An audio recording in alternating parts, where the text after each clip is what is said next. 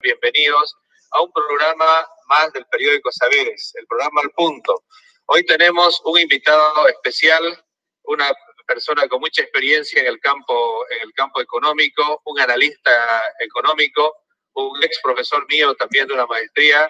Me siento con mucha alegría de entrevistarlo hoy y este, con nosotros está el, este, el profesor Gonzalo Chávez. Bienvenido, profe, y un saludo al público, por favor. Bueno, muchísimas gracias por la invitación. Es un placer enorme estar en tu programa.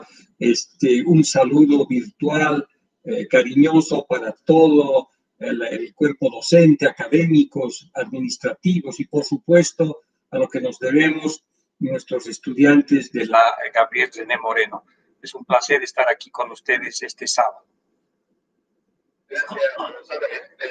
Siempre a los invitados le planteamos un desafío al, comienzo, profe. Sabemos que el, el, currículum es muy amplio, la trayectoria ya es bastante eh, diversa. Si podemos resumir, este, ya sabemos que de repente hay estudiantes que todavía no lo conocen, Gonzalo Chávez. ¿Quién es Gonzalo Chávez? Así en 60 segundos, un resumen, estimado profe, lo escuchamos. Sí, bueno, mira, eh, soy eh, oriundo de Villazón, de familia de Villazón, pero nacido en La Paz o registrado en La Paz y este, he estudiado en la Escuela Pública Cornelio Saavedra eh, de, de, Villazón, del cual soy muy orgulloso. Después he estado en el Colegio San Calixto en la ciudad de La Paz. Posteriormente estudié con becas en la Universidad, en la Pontificia Universidad Católica del Río de Janeiro, en Brasil. Este, he trabajado buena parte de mi vida en la Universidad Católica Boliviana San Pablo, en diferentes puestos.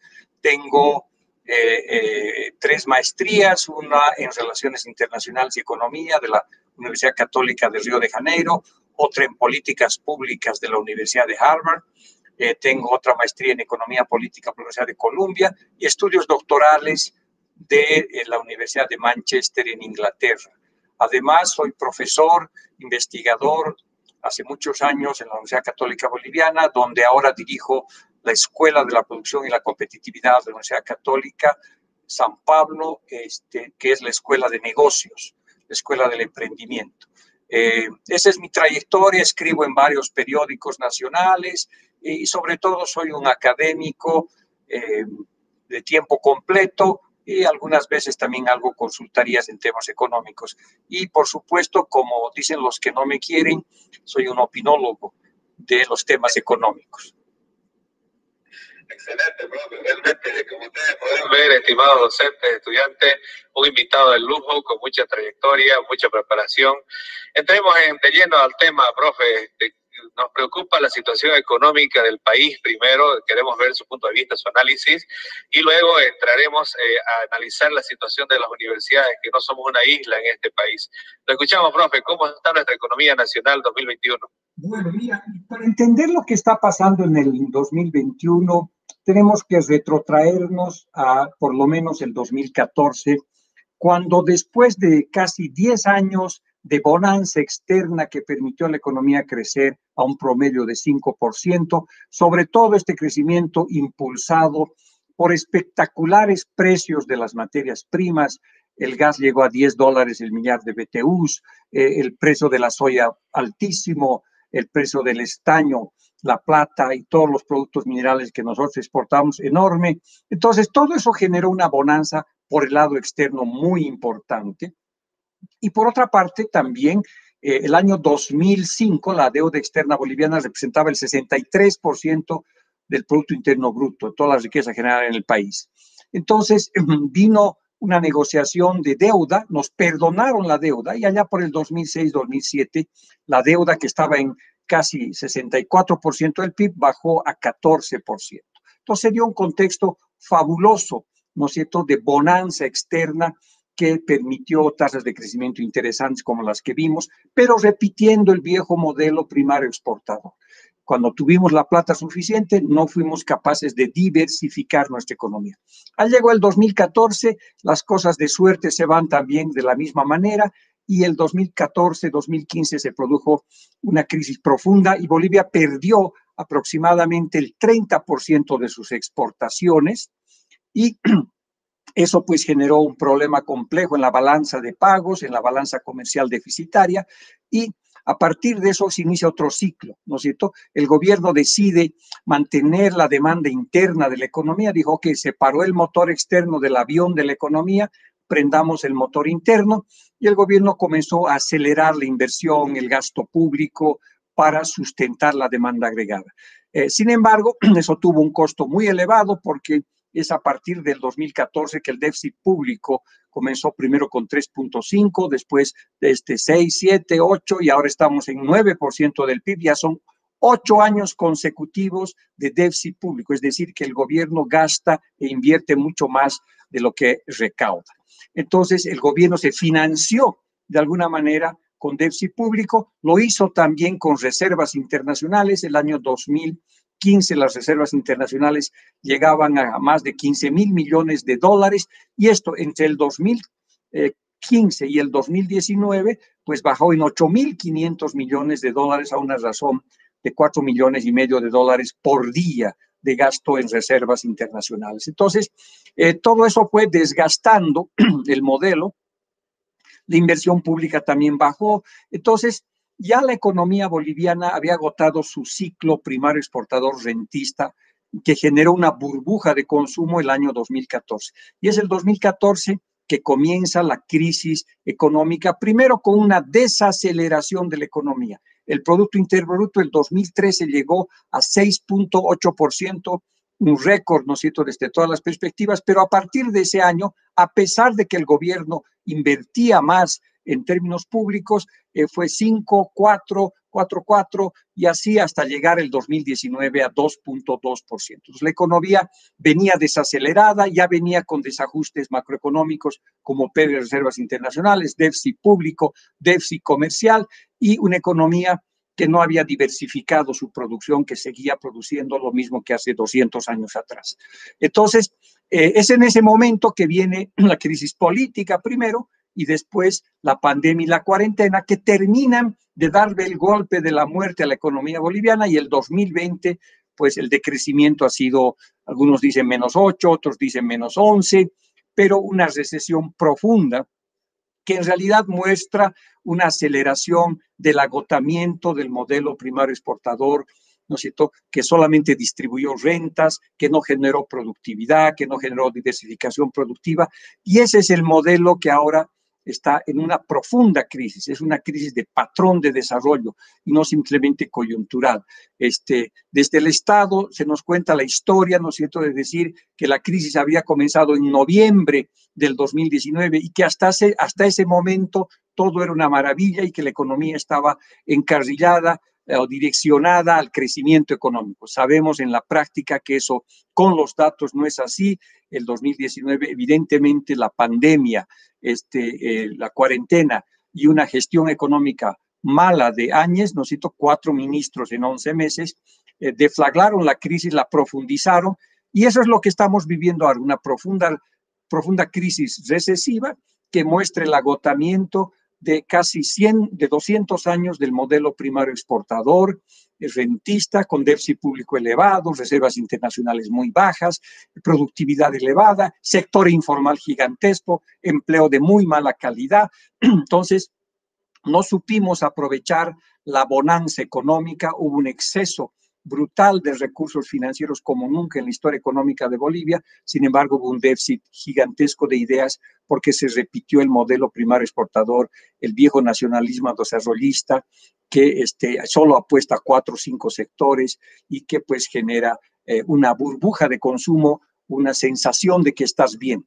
Ah, la economía boliviana, para ponerlo de manera gráfica, eh, tomó anabólicos entre el 2006 y el 2015, por ejemplo entonces le creció el cuerpo, digamos, le generó, más músculo, pero el esqueleto fue el mismo. Entonces, una vez que viene el 2015 la crisis, este, estos anabólicos dejan de funcionar y seguimos siendo un cuerpo muy débil desde la perspectiva económica.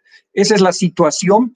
Eh, posteriormente ha venido la reactivación económica tanto con Áñez como Arce ligeras mejoras en el contexto internacional. Los precios del petróleo están un poquito mejor, de los minerales también, la soya. Eh, se ve algunos, algunos atisbos en el sector externo que pueden ayudarnos. Sin embargo, ¿no es cierto?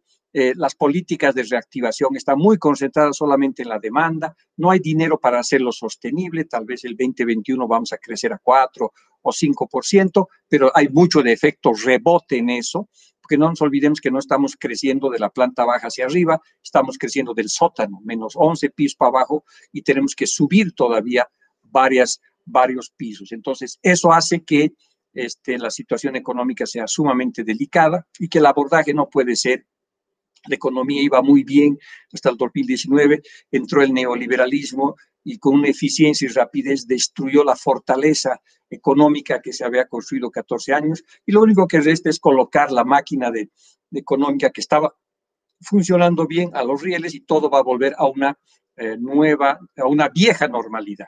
¿no es cierto? Esa, esa vieja normalidad, este, obviamente, ya no existe los desafíos de la economía boliviana, de la sociedad, son sumamente complejos y entre ellos, por supuesto, está el tema de la universidad y de la educación. Entonces, vivimos un agotamiento del patrón de desarrollo. Este patrón de desarrollo que ya ha sido administrado por el Estado con resultados muy pobres, este patrón de desarrollo que también ya ha sido gestionado por el sector privado, por el neoliberalismo o por el estatismo, con resultados en el largo plazo ¿no es cierto?, de tasas de crecimiento del ingreso per cápita muy cercanas a uno, a uno y medio, cosa que por supuesto muestra que ese patrón de, desarrollado, de, desarrollo basado en recursos naturales, administrado por el Estado o por el sector privado, no funciona. Y eso es lo que está en crisis ahora. Por eso es una crisis múltiple, una crisis económica, social, política, medioambiental, este, una crisis eh, de, eh, multidimensional que si no la vemos de esa manera, ponerle parches es caminar en círculos. ¿no? Excelente, profe. Realmente preocupante y muy esclarecedor el, desarrollo de la explicación que usted nos hace. Eh, ahora veamos, este, acompañando a esa bonanza que hubo y después de esa recesión económica, ¿cuál fue el papel de la universidad? Es decir, ¿marginó el gobierno a la universidad? ¿La universidad se automarginó de todo ese proceso porque era una era una situación propicia para que las universidades puedan desarrollar ciencia, tecnología, había muchos recursos. ¿Qué le pasó a la universidad en esta época de bonanza y estos 14 años, profe? ¿Cuál es su análisis? Bueno, mira, en primer lugar hay que hablar de la universidad, digamos, en todas sus, sus partes, ¿no? Por una parte tenemos las universidades públicas, ¿no? Y, por otra tenemos las privadas, ¿no? Las privadas que dependen del Ministerio de Educación. Las universidades públicas durante este periodo, pues resultado de la ley de participación popular, de la bonanza externa, de mayores recursos que vinieron por el impuesto directo a los hidrocarburos, yo creo que como nunca este, tuvieron mucho más recursos y, este, y eso pues generó una oportunidad enorme.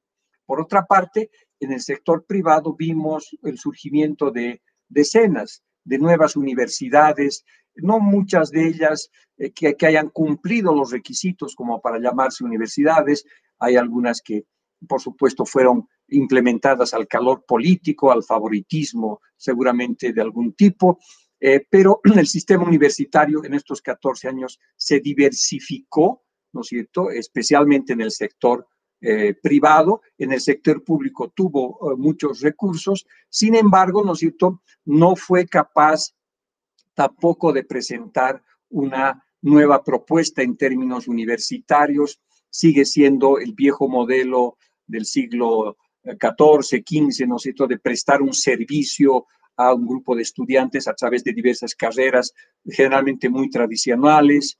Este, las universidades en general hacen muy poca investigación, publica muy poco hacia afuera, las universidades tienen problemas eh, de gestión administrativa compleja, hay, burocracias muy rígidas tanto en el sector administrativo como en el sector académico, no hay los incentivos eh, para mejorar la enseñanza o para impulsar eh, este, la investigación. Por supuesto, hay honrosas excepciones espectaculares en todas las universidades públicas, hay lugares de excelencia, sin duda alguna, pero en el conjunto, ¿no es cierto?, hay problemas serios eh, de una oferta moderna, eh, amplia, capaz, y, y por otra parte tú tienes un estudiantado que ha crecido mucho en los últimos años y que el sector público parte ha recogido eso, pero ha ido en gran parte a una oferta educativa privada cuya calidad es bastante cuestionable, igual salvo algunas excepciones que también existe. Pero en general yo te diría que no se ha aprovechado la bonanza económica para reinventar la universidad, para mejorar la calidad, para este, focalizarse en los nuevos temas, para integrarse a la sociedad, a la economía, a las necesidades que ésta tiene.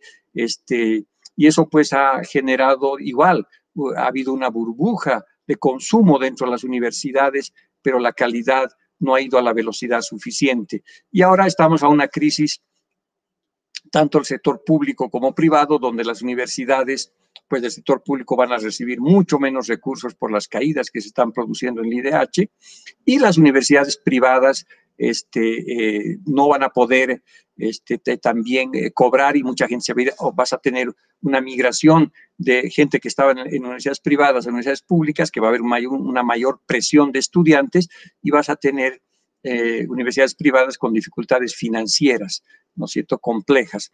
Una de las pruebas de cómo la universidad este, no pudo aprovechar la bonanza en términos de calidad académica es la transformación digital. Muy pocas universidades estaban preparadas para presentar una, oferta académica de, transformación digital. Todas improvisaron eh, y eso pues tuvo un impacto muy, muy grave sobre la educación del mediano y largo plazo. Recién se están haciendo eh, la, eh, la, adquisición de plataformas, recién están los cambios que se tienen que dar. Ninguna de las universidades estaba preparada en su totalidad, ¿no es cierto?, para ofrecer una oferta académica por lo menos interesante en términos digitales. Todo tuvo que hacerse a una gran velocidad. Entonces, la universidad, además, esta es una crisis estructural. La universidad tiene que reinventarse, ¿no es cierto?, para tener padrones internacionales. Cuando tú ves los rankings de universidades serios, no estos que se paga en revistas o en empresas, los rankings serios como la de la Universidad de Shanghai, pues las universidades, tanto públicas y privadas, están muy por debajo de las latinoamericanas, en el puesto 200, 250. Por supuesto que hay mejores, hay mejores universidades que otras en el país, algunas tienen muy buenos departamentos, no sé, de ciencias o de, o de economía, pero este, no, es, no es la regla, es la excepción. Y para tener una educación superior de calidad, tú tienes que formar no a 100 personas, tienes que formar a miles de personas con elevada calidad y en todas las ramas y en todas las actividades. ¿no? las, nuestras universidades siguen con el patrón de oferta también muy tradicional en carreras como derecho, este, economía, administración. Pocas se han renovado cuando la demanda es mucho más técnica, cuando eh, se necesita probablemente ciclos más cortos de enseñanza para entrar con más efectividad en el mercado laboral. Entonces, las universidades eh, van a acompañar de alguna manera esta crisis, pero al igual que el país, pues tienen una enorme oportunidad, porque el contexto también está cambiando de manera dramática. Esta aceleración de la transformación digital hace que las universidades ahora tengan competencia no solamente nacional, ¿no? sino tengan competencia internacional. Porque ya hemos aprendido que es posible tener clases eh, vía eh, plataformas, ¿no es cierto? Y que, tienen una efectividad interesante. La curva de aprendizaje ha sido muy rápida. Eh, entonces, pues, por el mismo precio tú vas a poder estudiar, no sé, un, un programa de posgrado e inclusive de grado en eh, Costa Rica, en Chile, en Perú, en Estados Unidos, o en Europa. Y eh, entonces, el desafío de nuestras universidades, además de conectarse a estas transformaciones y, conectarse a las necesidades del país, va a ser competir en un mundo muy complejo, eh, donde estas universidades más grandes nos van a empujar a que busquemos diferenciadores para que tú digas, ok, yo me quedo en esta universidad porque aquí además de las clases presenciales que pueden tener un valor adicional, eh, va a haber otras cosas más, ¿no? Entonces, si no haces eso, este, eh, va a venir muy fuerte la competencia y yo noto que esto va a ser muy duro y mucha gente piensa que solamente la crisis de la universidad financiera.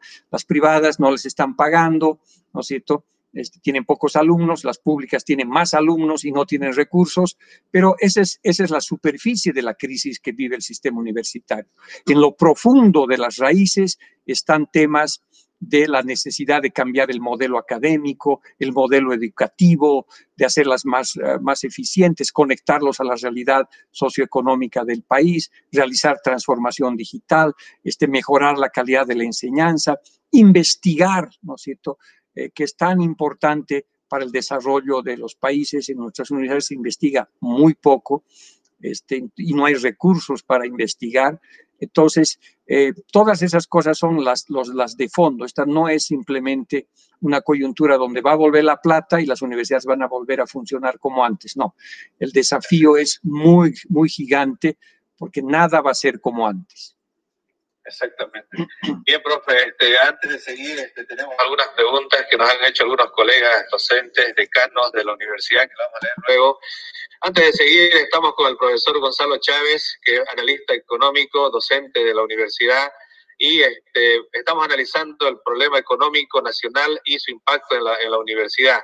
Saludar a todas las facultades, son más de 20 páginas web que retransmitimos este programa eh, agradecer a todas las personas en provincia y en la capital que nos ayudan a retransmitir esto.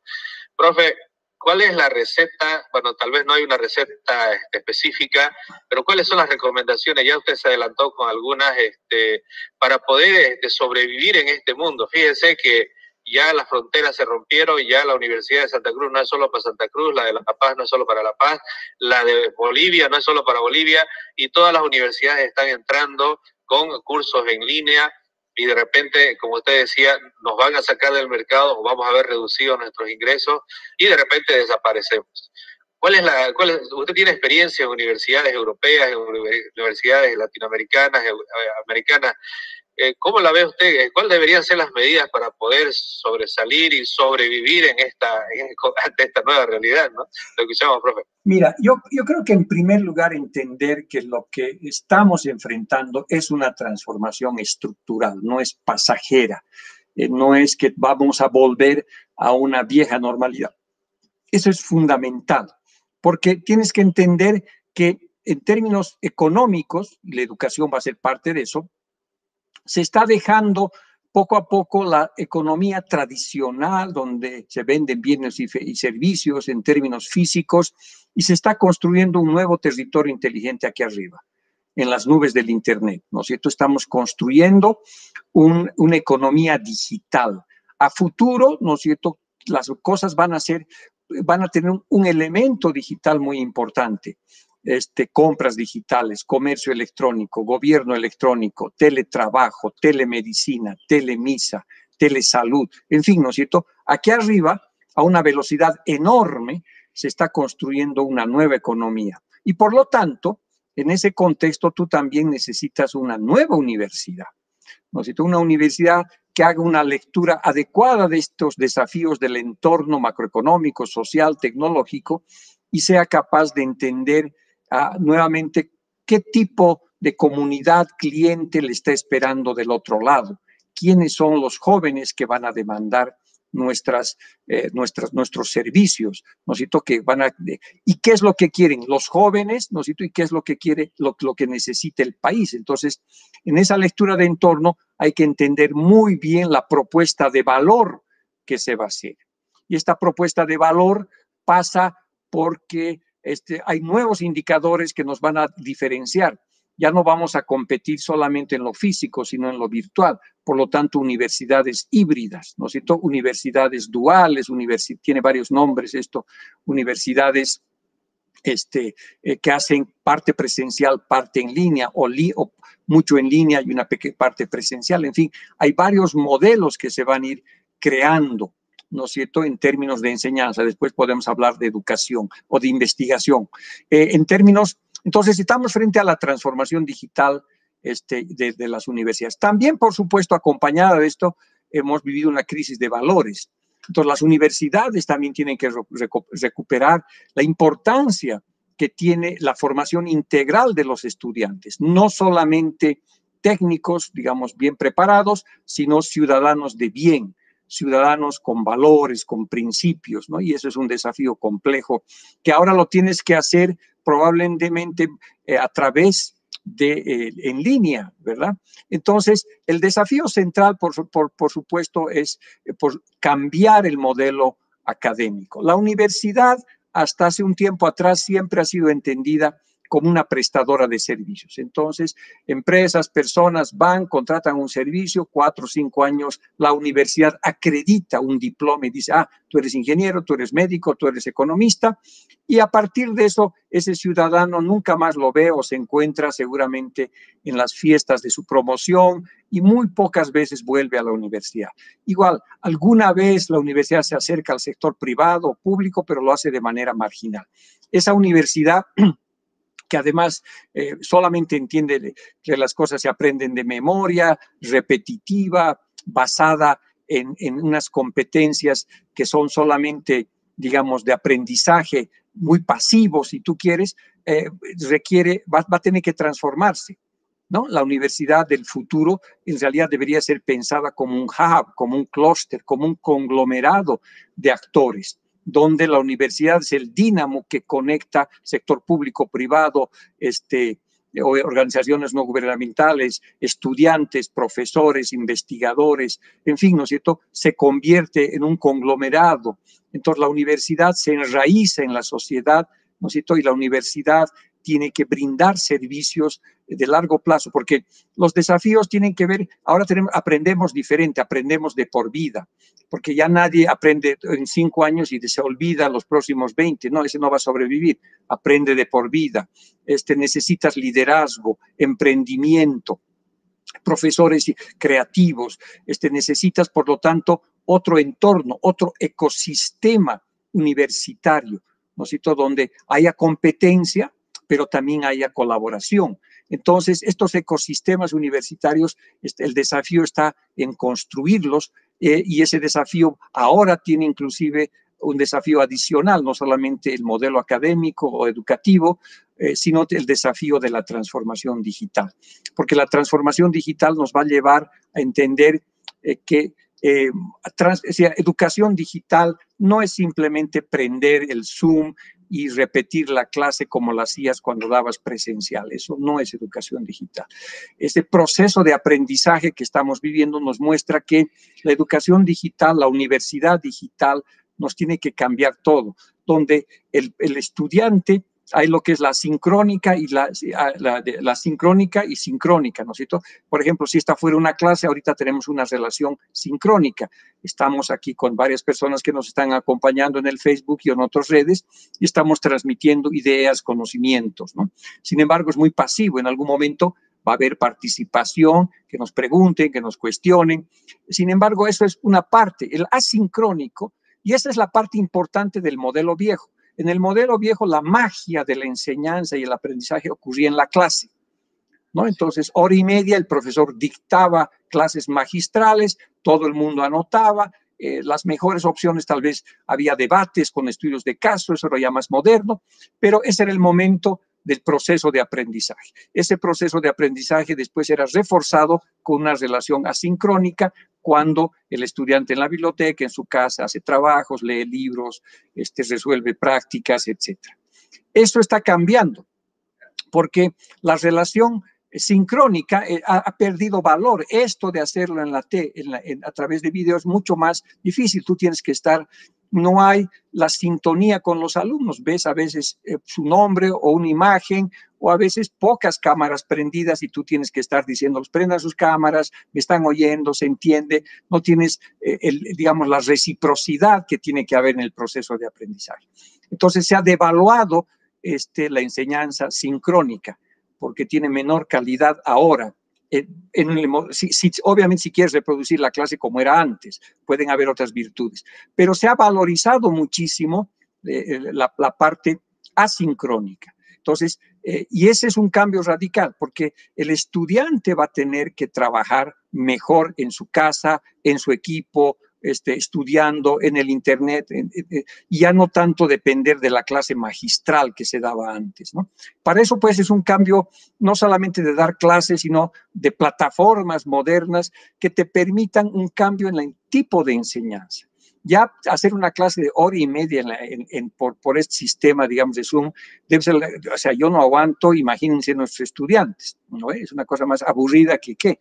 Entonces, este, tienes que hacer presentaciones más cortas, está la idea del flipped classroom, que es la clase invertida, ¿por qué no grabas las clases o utilizas clases de otros profesores para que los alumnos vean la clase el rato que quieran y vengan a la clase, digamos, online, pero ya a debatir, a discutir, a hacer ejercicios para que sea más dinámico. Eh, es decir, eh, el, propio Zoom, digamos, tiene posibilidades de mandar a grupos, eh, se puede mejorar el intercambio de preguntas a través de los chats, o sea, se ha vuelto multicanal la educación. Pero todo ese proceso es sumamente complejo y es una transformación larga. Hay mucha gente que cree que dice, no, ¿cómo te va la clase digital? Bueno, agarra a los pobres alumnos y los tortura hora y media, ¿no es cierto? Hablando como ahorita yo estoy hablando sin parar y, este, y el otro está ahí, solo Dios sabe lo que está haciendo, ¿no? Entonces, ese tipo de charlas, clases, está muriendo y vamos a vivir un mundo híbrido, un mundo de universidades con doble personalidad, presencial y, por supuesto, en línea. Y lo que sea en línea, hay muchos recursos que no los utilizamos eh, y que vamos a tener que mejorar, porque no es simplemente prender el Zoom y comenzar a repetir lo que dice el libro, sino hay interacciones de videos, de plataformas, de juegos, en fin, eh, está cambiando radicalmente eso y, eh, los alumnos también están preparándose diferente, ¿no? Los alumnos son mucho más tecnológicos. Mucha gente dice, nunca leen un libro. Hay una historia que la escuché a un profesor español, Salamay Martí, que cuenta que dice que eh, él criticaba mucho a su hijo que, estaba todito el día eh, en, el celular y que estaba en estos juegos donde estos pulgares trabajan todo el día y le decía, eres un vago, no tienes futuro, esto va a ser un desastre, ¿no es cierto? Pero era una manera de entender, porque entendíamos que educación solamente era a través de los libros o a través de tipos de conocimiento. Va a seguir siendo, es valioso la filosofía, la sociología, son muy importantes en el tema que yo hablaba, los valores, pero una serie de desarrollos mentales y conceptuales pasa por, por otras habilidades. Entonces el profesor decía que a, esta, a este joven, que lo criticas ahora y le dices, es un vago que todo el día estás moviendo dos deditos este, y, tienes múltiple atención, ves tu celular, ves tu computadora, este, ves un libro con el otro ojo, ¿no es cierto? Este multifocal, ¿no es cierto? No va a tener futuro. él decía, no, ojalá que en el futuro, si lamentablemente necesitas que alguien te opere, tienes que rezar que el que te opere haya jugado mucho videogame de, de cuando era joven, porque va a manejar un equipo, ¿no es cierto?, de alta precisión, donde estos dos deditos te van a salvar la vida. Entonces, son esos cambios radicales que se están produciendo en la, en la, en, la educación y que, eh, bueno, hay que afrontarlos. Por caso contrario, vamos a estar con problemas, ¿no?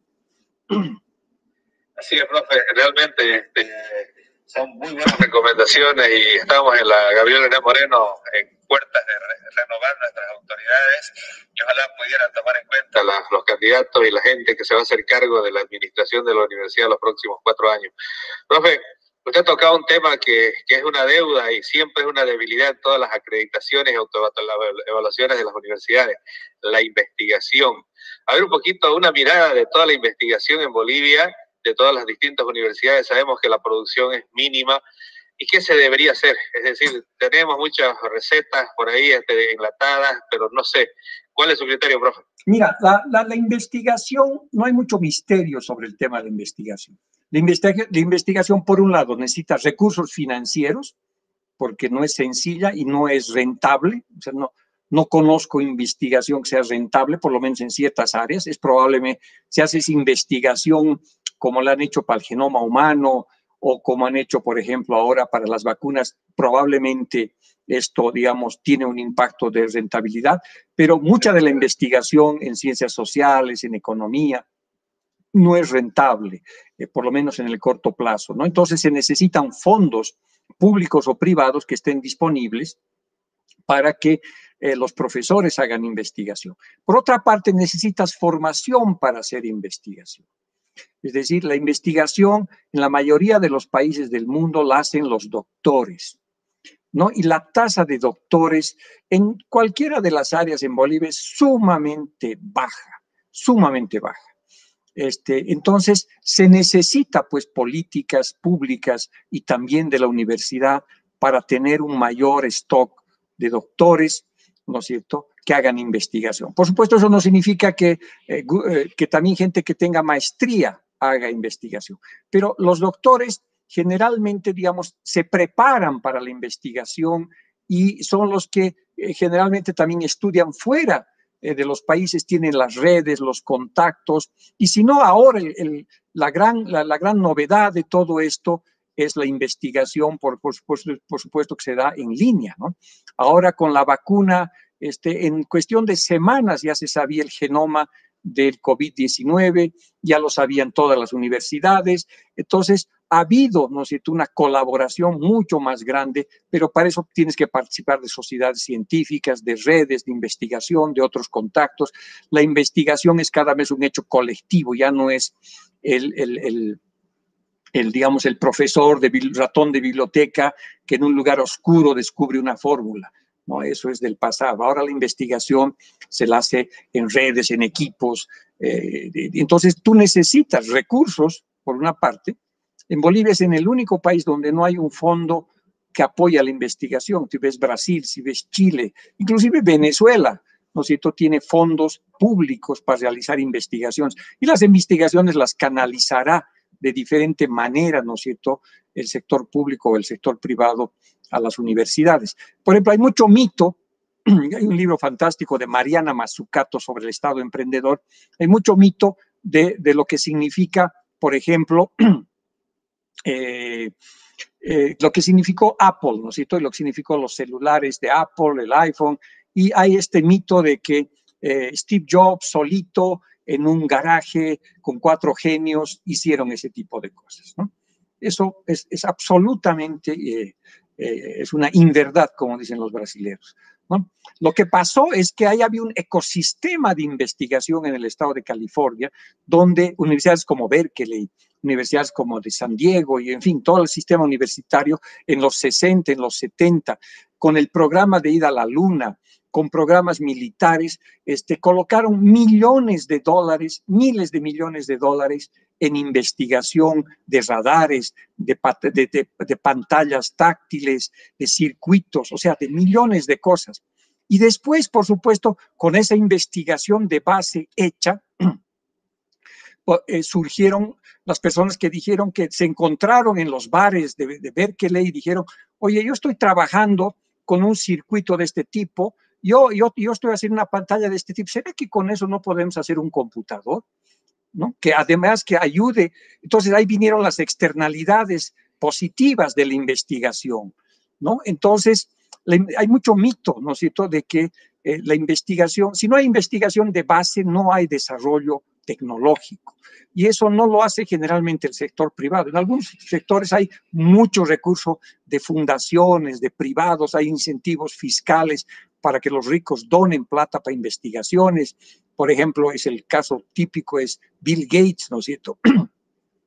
Pero en la mayoría de los casos tú tienes sistemas públicos con objetivos muy claros que apoyan la investigación. La ida a la luna en los 60 te explica muchísimas de las innovaciones eh, de diferente tipo, hasta de la papilla que has comido cuando eras bebé, ¿no es cierto? Que, que, explica de ese tiempo. Entonces, la investigación eh, de base necesita de fondos, de fondos de libre disponibilidad y necesita de un capital cada vez más preparado, conectado en redes. ¿no? Entonces, si no hacemos algo parecido a eso, siempre vas a tener la investigación como, oye, mira qué bien lo hace fulanito, sutanito, porque contra viento y marea produce un paper, produce una exposición allá, con suerte va a un seminario, ¿no es cierto? Entonces, eh, realmente ahí las cosas quedan eh, muy marginales y eso no es hacer eh, investigación. Investigación requiere pues de capital humano y de, y de recursos y de institucionalidad pero sobre todo de ecosistemas nacionales e internacionales donde tú navegues en eh, donde otros están trabajando, investigando, eh, y eso se da en competencia y en colaboración. Y creo que eh, el tema de la vacuna es un ejemplo maravilloso de cómo rinde la investigación. Es, trabajo en equipo, ¿no? trabajo en equipo que unos han desarrollado de una manera más tradicional y otros de manera más contemporánea. Y lo que han hecho con las vacunas Pfizer y Moderna va a cambiar la salud en el mundo, ¿no es cierto? Las investigaciones que se han hecho y el resultado y la manera de la transformación de biotecnología, ese es un cambio brutal. Sí, profe. Bien, este, hay algunos colegas que se enteraron de que íbamos a tener la entrevista con usted y nos han pasado algunas preguntas, tal vez para hacerlo más dinámico, voy a leer todas las preguntas, usted tome apunte y de a poco podríamos ir este, este, respondiendo de acuerdo a la, a la, importancia de cada una. El decano de la Facultad de Ciencia y la Salud, el doctor Reinerio Vargas, pregunta y dice, definitivamente estamos en una crisis económica producto de la pandemia, pero estaría de acuerdo usted en disminuir presupuesto de algunos rubros para favorecer el presupuesto de salud y cuándo cree que debería eh, ser, cuánto cree que debería ser este aumento para, para la salud en esta crisis sanitaria y frente a la pandemia. Nuestro colega y director del periódico, el profesor Alejandro Correa, dice, la actual subvención gubernamental a las universidades, ¿considera usted que debe ser afectada a corto, mediano y largo plazo? ¿Por qué? Eh, hace una segunda pregunta, dice, en escenario futuro la, la, eh, la espera al país. ¿Qué escenario futuro le espera al país, dadas las limitaciones crecientes de los ingresos de divisa? Y hace una tercera pregunta y dice, califica, ¿cómo califica usted la administración financiera gubernamental los últimos 15 años y qué tipo de repercusión tiene en el actual nivel de vida de la población boliviana? También nuestro colega Walter Alpire nos hace una pregunta y dice, Considerando las reservas internacionales que están alrededor de 2 mil millones de dólares, ¿hasta cuándo cree que Luis Arce Catacora acatará las órdenes del Ejecutivo y, y este, eh, relacionado con las reservas de, que tenemos en el país? ¿Qué tal si respondemos esas cuatro para no, para no que me voy, me voy a perder si no?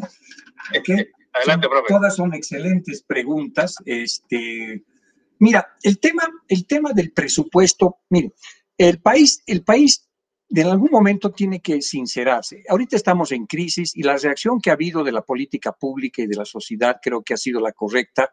En tiempos de pandemia, de crisis, debemos gastar lo que tengamos que gastar, aunque haya mala asignación, en fin, hay una serie de, de problemas.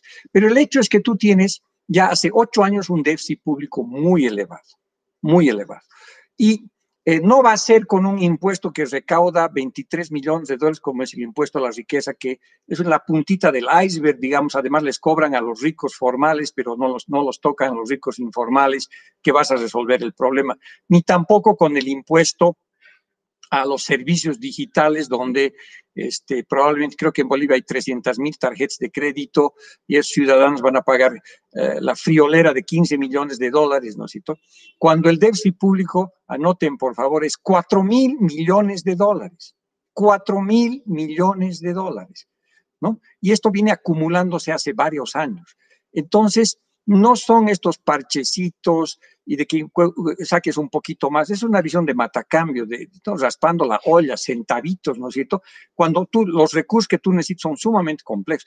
Y por eso es tan importante que entiendas que el, que el déficit público y por lo tanto el presupuesto, los ingresos que tengas, los gastos que tengas, tienes que verlo de manera integral. Tiene que haber un pacto por la vida, para salvar gente, porque la solución de corto plazo para el tema económico no está en la economía, en la política fiscal, monetaria, cambia, está en la salud, está en las vacunas.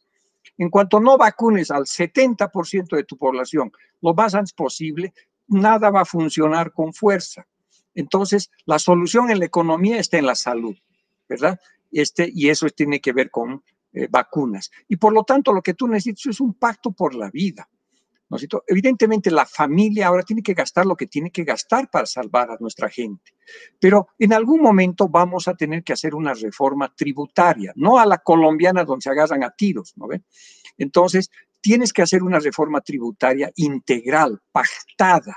Por eso el pacto fiscal a mediano y largo plazo es sumamente importante, ¿no?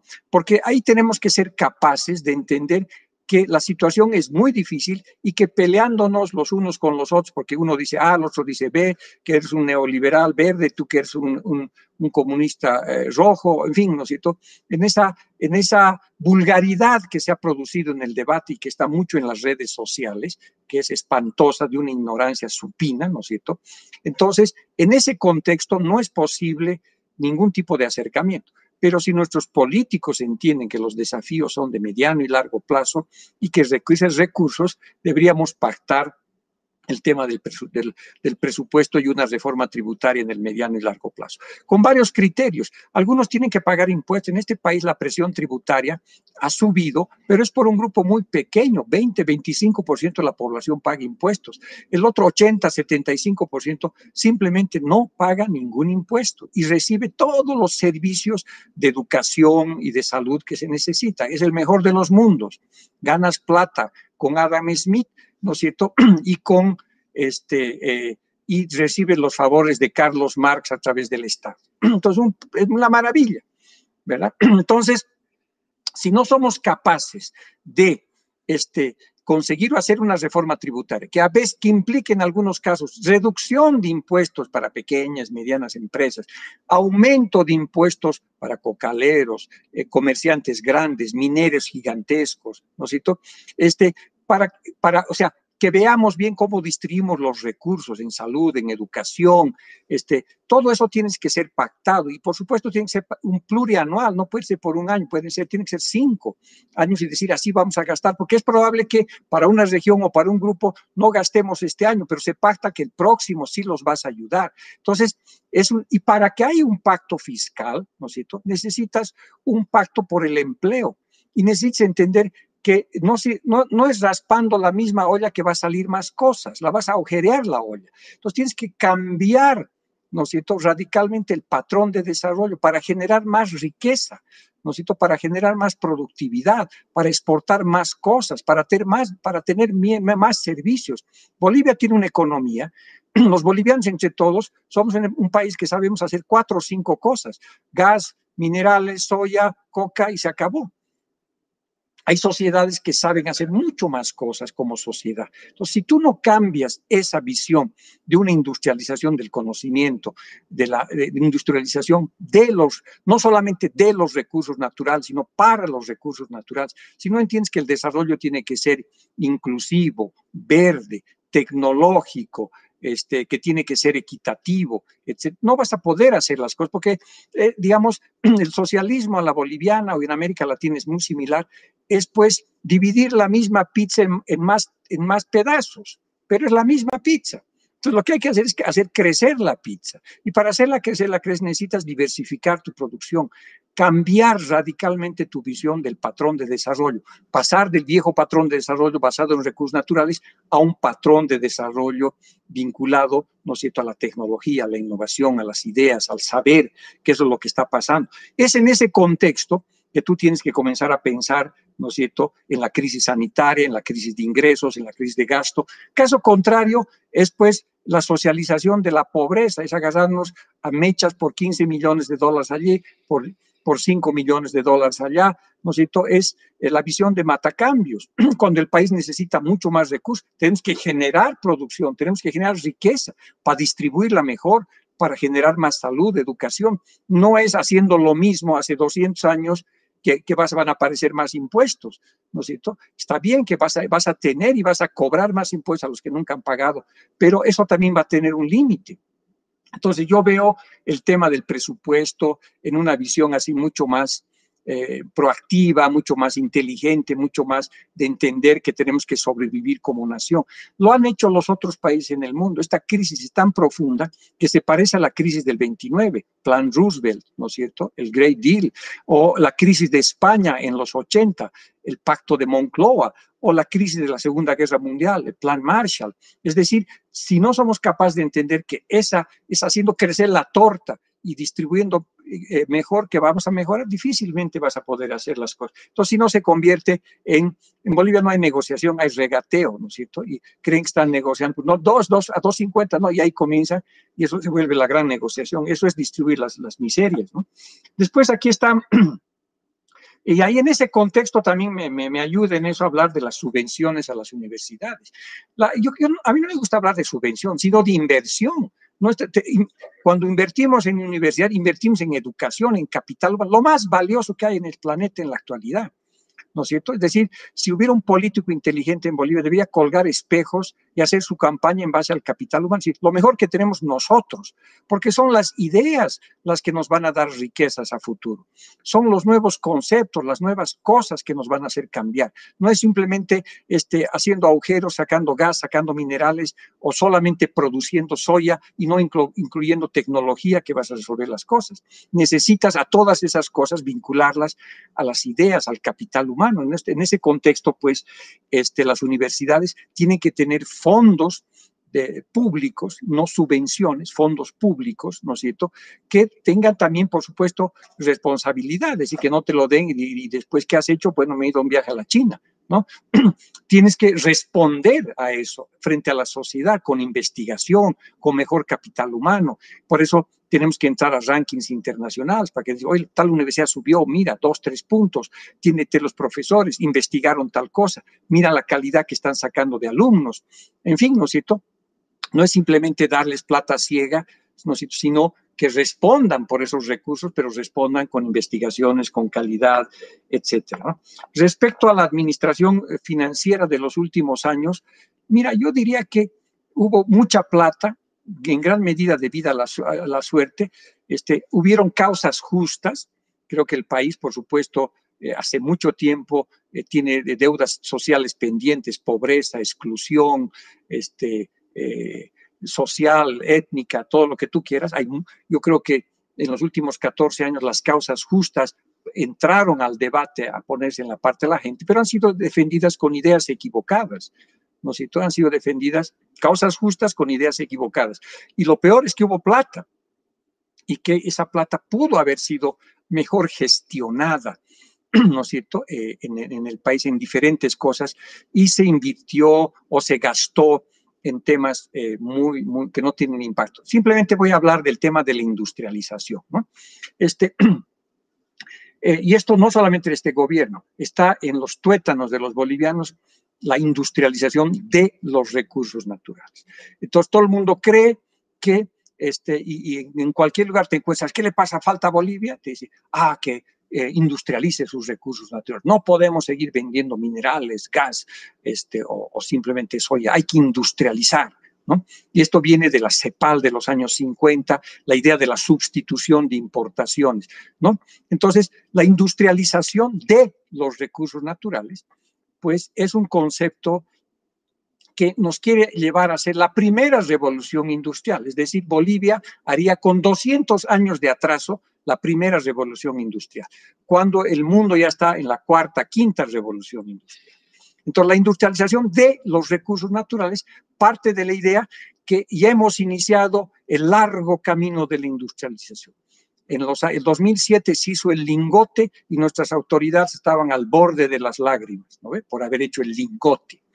Imagínense, eh, de aquí a algunos años vamos a hacer el clavo, después la calamina, después el fierro forjado y no sé, tal vez en 100 años siendo muy generoso vas a llegar al automóvil. Entonces, la industrialización de los recursos naturales significa que con estoicismo y con con valor supremo vas a ir subiendo la escalerita del desarrollo, ¿no es cierto?, paso a paso, eh, conducido de la mano del Estado y vas a llegar algún momento a, la industrialización. Comprenderán que ese camino no funciona. Si ese camino hubiera seguido Finlandia, por ejemplo, si hubiera seguido Finlandia, como ustedes saben muy bien, Finlandia es un país que hace 50 años dependía de los recursos naturales. Eh, era la empresa Nokia, que después fue muy exitosa en términos de telecomunicaciones, producía madera, cullus, como decimos aquí los collos, madera, ¿no es cierto? ¿Cómo una empresa como Finlandia o un país como Finlandia produce madera y después lo convierte en un celular? ¿Aló? Lo hizo hablar al cuyo. ¿Qué pasó? ¿No ve? ¿Cómo es posible que haya ocurrido eso?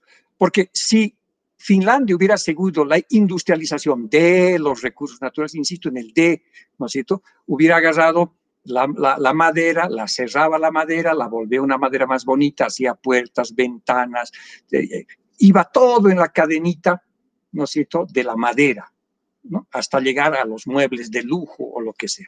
Esa es la clásica industrialización que piensa que países como Bolivia puede hacer la primera, primera revolución industrial con 200 años de atrás.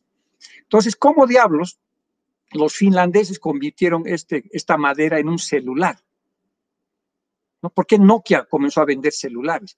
Porque resulta que hicieron otro tipo de industrialización, una cosa que se llama la industrialización para los recursos naturales. ¿no? Cuando saltas a otras áreas del sector. Entonces, ¿qué pasó? Los leñadores finlandeses, ustedes saben que el invierno en Finlandia dura seis meses, entraban cada vez más adentro del bosque y necesitaban walkie-talkies o radios para comunicarse y compraban radios eh, francesas, japonesas, americanas, y no funcionaban muy bien en esas áreas, hasta que alguien dijo, bueno, ¿y si, pucha, a este, a este walkie-talkie japonés le falta pues esto, yo le pongo una antenita, le pongo algunas otras cosas diferentes, eh, y comenzaron, ¿no es cierto?, a decir, ¿por qué no hacemos nuestros propios elementos de comunicación que son fundamentales para nuestro negocio? Y entonces comenzaron a hacer sus walkie-talkies, comenzaron capital humano y de repente Nokia siguió produciendo madera, ¿no? Pero por otra parte aparecieron los celulares, ¿no? Entonces a eso se llama industrialización para los recursos naturales. Y, por ejemplo, Inglaterra, si hubiera seguido la línea de, de solo hacer carbón, ¿no es cierto? Hubiera, y, minerales, hubiera tardado mucho más la industrialización, pero las máquinas que sacaban aire, perdón, que metían aire, que movilizaban algunas máquinas, fueron utilizadas para hacer manufacturas en la primera revolución industrial y ahí viene, ¿no es cierto?, todo lo que es la manufactura industrial. Entonces, la industrialización para los recursos naturales implica que cómo es posible que Bolivia tenga 500 años de sacar minerales, ¿no es cierto?, y a nadie se le ha ocurrido hacer un software de minería, porque en 500 años algo pues has tenido que aprender de buscar este, minerales, pero a nadie se le ocurre hacer un software para la minería, porque deberíamos ser capísimos, ¿no es cierto?, para buscar minerales. No, ¿por qué? Porque la industrialización de los recursos naturales, la minería, y es una sola cosa y no, vamos a otras cosas. Y así en varias eh, cosas. Por eso, digamos, se utilizó mal los recursos financieros. Termino con la última pregunta sobre las reservas internacionales. Eh, miren, no son 2 mil millones de dólares las reservas internacionales, ahorita están alrededor de 5 mil millones de dólares. Ahora, lo que sí es 2 mil es el, el cash, el efectivo. La mitad está en oro físico, que esta parte está en Bolivia y parte en otros bancos, y la otra mitad está en dólares, pero aplicado en bonos y demás cosas. Entonces, Bolivia tiene ahorita eh, como 5 mil millones de reservas internacionales, estuvo, eso que estuvo en 15 mil millones de dólares, y por supuesto preocupa, todavía es un valor razonable, pero preocupa en perspectiva si es que tú no generas más divisas para sustentar sobre todo tu tipo de cambio. ¿No es cierto? Eh, eh, es insustentable un tipo de cambio a futuro con reservas menores a, a 2 mil o 3 mil millones de dólares. Excelente, profe. Eh, hay un colega que está en las redes sociales, gracias Raúl Enrique Iriarte. Dice, buenos días, buena exposición. En este contexto digitalizado es importante el flujo de información y ahí es donde se debe incidir. Los docentes y estudiantes ahora cuentan con miles eh, no con miles, sino con millones de fuentes de información. Y la pregunta dice, ¿cómo enfocamos la economía del conocimiento? Que creo que es, es algo fundamental para la universidad. También el profesor Vicente Cuellar me pregunta, dice, ¿cuáles deberían ser las políticas económicas que el gobierno debe implementar para recuperar la economía? Y finalmente tenemos al profesor Teófilo Caballero que pregunta y dice sobre los elefantes blancos, 33 empresas creadas por, por el gobierno. Esta cuenta con financiamiento auditado con dictámenes de autoría independiente. Y la última dice, ¿cómo observa la intención del gobierno de posponer el censo para el 2024, sabiendo que en 2012 se tuvo un censo mal hecho con pésimos resultados? Entre las, entre las preguntas más, más, más este, importantes están esas, profe. Ya, Adelante, sí, muchas gracias. Comienzo por la última del censo. Pues este, todo gobierno que no quiere, digamos, el, enemigo, los gobiernos autoritarios, los gobiernos este, que no quieren ser transparentes son enemigos de la información. ¿no Entonces, no hacer el censo es estar en oscuras, no sabes lo que estás haciendo, no sabes a quién estás favoreciendo. Los datos son un bien público, ¿no es cierto? Los datos son sobre todo los, la, la, información que te ayuda a tomar decisiones económicas en el sector público o el sector privado. Sin datos estás en el cuarto oscuras, con el, como con un palo queriendo pegar a un, a un tigre que se mueve, ¿no es cierto? Entonces, por eso es tan importante que nuestros, que, que, la, que, la, que la estadística no sea politizada, que la estadística no sea como los bikinis, que siempre ocultan lo esencial. ¿no ve? Entonces, la, la, la, estadística tiene que ser transparente, oportuna. Por eso es necesario Teófilo hacer lo más rápido posible un censo. Y el pretexto que no se planificó en tiempos contemporáneos, ¿no es cierto? Con la tecnología que se tiene, los censos se, se, organizan mucho más rápido que hace probablemente 200 años, ¿no es cierto? Y es clave que hagamos el censo lo más antes posible, porque ahí va a haber información para el pacto fiscal, para la reforma tributaria, para una serie de cosas. Entonces es imprescindible que se haga el censo y que los datos sean manejados sin tortura de los políticos. Los datos tienen que ser el reflejo de lo que pasa en la realidad. Un INE independiente, ¿no es cierto? Un banco central independiente que te permita creer en los datos, porque se está perdiendo la majestad de los datos. Cualquier hijo de vecino encuentra el Internet y dice, no, resulta que eh, esto había sido así y son 20 eh, mil millones de dólares que ha ocurrido. Pero ¿de dónde? ¿Cómo? ¿Faltan cinco ceros o sobran cinco ceros? No importa, ¿no es cierto? Porque lo dice y la red, como se ha vuelto, las redes sociales se dice cualquier cosa, se reproduce y dice, no, había sido 20 mil millones, pero no era 20 mil, era 5 mil, ya no importa. Y como los organismos del Estado que brindan los datos están bajo sospecha, se complica más la cosa. Entonces, es, eh, los datos son majestuosos. Sin datos no hay soluciones, no hay diagnóstico, no hay información, no hay retrato de lo que está pasando. El dato es el, elemento primario para una buena política pública, política económica, para una decisión empresarial, hasta para casarte, ¿no es cierto? Los datos son fundamentales. Entonces, eh, eh, a mí me parece, ¿no es cierto?, eh, un despropósito no hacer el censo con el pretexto que en el siglo XXI tengas problemas administrativos, o sea, eso, eso ya no existe, ¿no? respecto al tema de, y eso voy al tema de la información, a la economía del conocimiento. ¿No es? Eh, eh, hay muchísima información. También ahora vivimos una sobredosis de información. ¿No es? En el Internet pones una cosa y salen 50 mil cosas sobre el tema. Esa sobredosis de información están expuestos nuestros estudiantes. Y eso no es malo y no lo vas a poder evitar. No vas a decir, no veas esto, no encuentres esto o no mires esto. Lo que tenemos que hacer, ¿no es cierto?, es ayudar a los estudiantes a discernir sobre ese exceso de información. Y la forma de discernir sobre si la información es buena, mala, distorsionada, es el saber, es el conocimiento, es la deconstrucción del dato que vas a sacar del Internet. ¿No? Son los valores también de la, de la formación de las personas para que sus lecturas sean correctas. Entonces, la economía del conocimiento, pues, es una gran oportunidad porque Bolivia este, eh, ya no está al lado de Brasil, eso poca gente quiere entender, tampoco está al lado del Perú ni de Chile.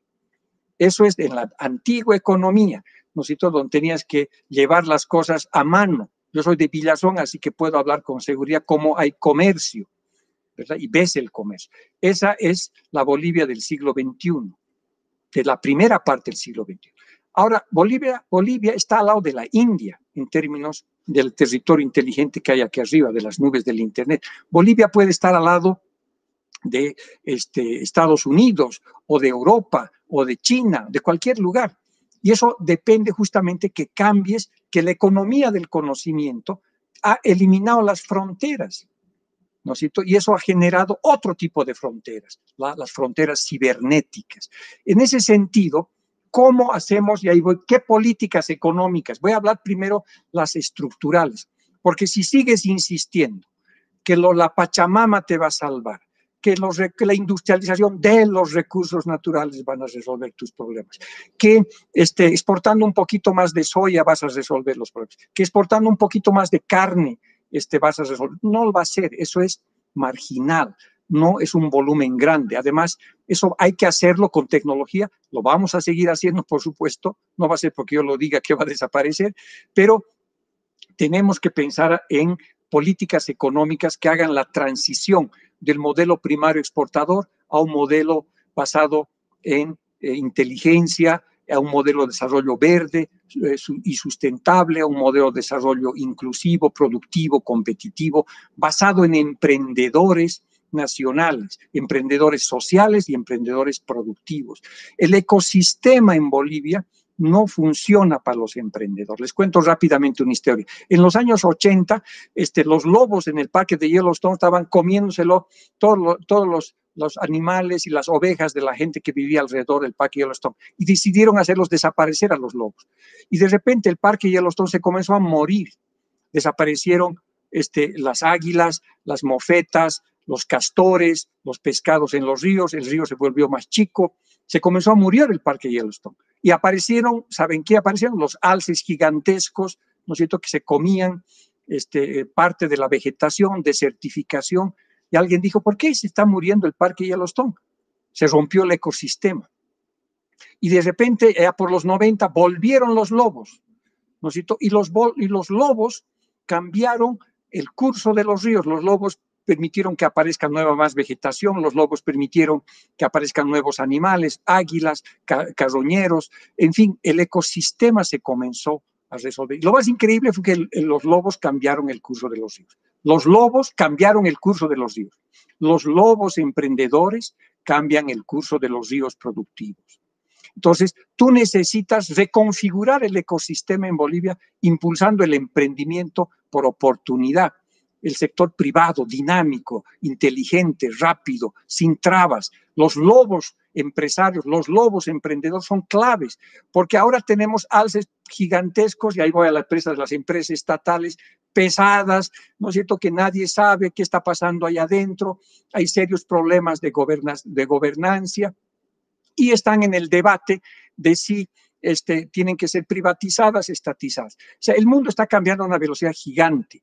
Es decir, pensar que el, problema del desarrollo es la propiedad público-privada no funciona, porque ya hemos visto empresas estatales que son un desastre, pero ya hemos visto también a veces empresas privadas que son un desastre. Son los ecosistemas los que tienes que cambiar, para que tanto lo público como lo privado funcione, para que haya articulación de actores. Ese es un nuevo tipo de aproximación que va más allá del tipo si es privado, si es público, esta vieja dicotomía nacionalizas, privatizas, otra vez nacionalizas y estás en ese, en ese péndulo eternamente. Y para el tema del conocimiento, uno dirá, ¿de cómo conectamos esta economía de los recursos naturales con la economía del conocimiento? Te pongo un ejemplo. Eh, el litio tiene que ser la última frontera eh, de los recursos naturales y la primera de la cuarta revolución industrial. Ahí está el nexo, pero para eso tienes que entender que tus diferenciadores como país ya no son solo los recursos naturales. Tenemos que comenzar a vender frío, tenemos que comenzar a vender viento, tenemos que comenzar a vender sol, tenemos que comenzar a vender ideas, tenemos que comenzar a vender eh, capital humano. ¿Y cómo se hace eso? Tú te imaginas que ¿por qué no convertimos el altiplano boliviano? Puede haber otras ideas para el oriente boliviano también parecidas, pero me voy a concentrar porque como soy de Villazón y de la tierra de los vientos, ¿por qué hay que, hay que hacer esto? Lo que tú tienes que hacer es eh, crear grandes conglomerados tecnológicos en el altiplano boliviano. Tenemos que traer al lado de donde están eh, el litio y las futuras baterías a Google, vez de querer comprar centavitos con los impuestos, ¿no es cierto? Tienes que traer como inversión servidores de Google, nubes de Google, Amazon, este, eh, Alibaba, porque aquí, como para que no digan solo están trayendo empresa americana, la empresa que quiera, venga, ¿no es cierto? Que aquí vengan las nubes del Internet, porque aquí esas nubes del Internet son servidores gigantescos del tamaño de una cancha de fútbol, necesitan energía barata porque hay que refrigerar, tenemos sol y viento para producir energía barata, pero para esa tecnología. Este, necesitan, estas, estas necesitan frío, el frío es un valor, ¿no es cierto? Porque este, eh, refrigerar los computadores, seguramente alguien está viendo esto en un computador y está viendo que hay un sonidito detrás del computador que está refrigerando su computador. Imagínense un computador del tamaño de una cancha de fútbol, la cantidad de refrigeración que, que necesita y el costo que eso tiene. Si lo llevas a 5.000 pies de altura, el frío te vas a olvidar la refrigeración o, va, o te va a bajar significativamente los costos. Entonces tú tienes que, creer, tienes que atraer nubes del Internet altiplano boliviano para utilizar las baterías bolivianas, para utilizar el viento de Bolivia. No, si eso hay que hacerlo cerca, cerca de Villazón. ¿Por qué? Por los vientos. Los vientos en Villazón son tremendos y eso es energía, eso es plata. Además, mucha gente puede decir, pero uy, aquí el profesor Chávez está soñando, este, está delirando, es sábado, eso nunca va a ocurrir, la seguridad jurídica, eh, ¿no? etcétera, etcétera. Yo les digo que, por eso hablaba de Villazón, en La Quiaca, a 15 kilómetros de La Quiaca, el primer servidor de Amazon está siendo instalado. En Jujuy, a 4.000 metros de altura, ¿no es cierto? Y están utilizando, tienen 200 megas de energía solar. Entonces, esa es la visión que tú tienes que tener de una nueva política económica. ¿no? Ahora, en el corto plazo, lo que tenemos que hacer es, pues, arreglar el avión en pleno vuelo o inclusive cambiar el avión en pleno vuelo. Entonces, las políticas económicas, fiscales, monetarias, tienen que buscar empleo de calidad, apoyar a las pequeñas empresas, seleccionar a grupos como gastronomía, turismo, que han sido duramente afectadas. En fin, ¿no es cierto? Tienes que hacer una política económica eh, de amplio espectro. Pero si no tienes la visión de que esto no es simplemente salir del hueco al mismo lugar de, la, de, hace, de la prepandemia, tienes que salir a otro lugar en la selva, tienes que salir a otro lugar entonces, para eso necesitas cambiar el patrón de desarrollo, ¿no es cierto? Para que, digamos, tengas perspectivas, porque si no, es simplemente vamos a tapar el hueco que se hizo, pero estás en el mismo lugar, no avanzas, ¿no es cierto? Y el avance en política económica significa transformación digital, transformación medioambiental, transformación de los emprendedores, tecnología, innovación, universidades dinámicas, ¿no es cierto? Que nos permitan eh, atender la necesidad de nuestros alumnos. Eh, por eso insisto, nosotros, tú y yo, somos lo más importante que tiene este país, el capital humano. Por eso la solución de cortismo, pues vacunas. La segunda, educación. Excelente, profe. Realmente no podemos, yo me quedaría todo el día escuchándolo. Realmente es muy interesante su análisis. Le agradecido infinitamente a nombre del periódico Saberes por su, por su presencia en esta conversación y comprometerlo por una próxima oportunidad. Ojalá no sea la última. Es decir, este, como buenos ex MPD vamos a seguir conversando, vamos a seguir impulsando ideas y eso es lo que necesitamos para el país. Su palabra final, profe, de manera de resumen para despedirnos del programa. Bueno, muchísimas gracias por la oportunidad este sábado que se han dado el tiempo para escuchar estas ideas. Hay que difundirlas. Este, tenemos que crear la nueva tribu, ¿no es cierto? Los rentistas, los que viven los recursos naturales, a la izquierda, a la derecha, son muchos los que creemos en las economías digitales, los que creemos en economías inclusivas, somos pocos. Hay que crear nuestra tribu para resolver nuestras ideas. Me encantó haber podido comunicarme con el cuerpo docente, con administrativos, con estudiantes de la René Gabriel Moreno. Tengo un enorme cariño, por supuesto, por nuestras universidades públicas. Creo que hay, hay un enorme potencial que tenemos que seguir trabajándolo. Este, y pues es fue un placer haber estado en tu programa. Muchas gracias y bendiciones para todos. Gracias, profe. Y ese ha sido un, programa más del periódico Saberes, con su programa al punto todos los sábados a las 10 de la mañana. Muy agradecido.